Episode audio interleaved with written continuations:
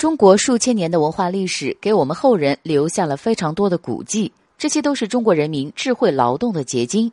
在这其中，有威严的宫殿、秀丽的园林，还有一些有着独特样式的宅院。今天，小编要给大家说的，就是位于山西祁县的乔家大院。乔家大院又名在中堂，这个院子建造于清朝乾隆年间。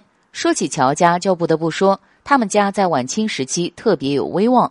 在清末的时候，这个家族在乔致庸的管理下变得非常繁荣。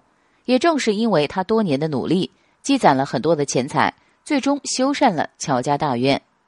到了八年抗战的时期，中国的局势已经变得非常混乱了。身为商业巨头的乔家，他们当然知道树大招风的道理，所以他们选择逃到江浙一带去避难。新中国成立后，拥有丰富财富的乔家自然会被划分为地主阶级。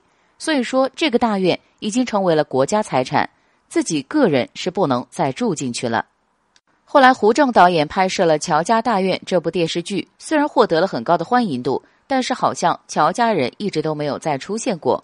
不过，即使是这样，他们也没能忘记家族的使命，不少的子孙也成功的做了商人。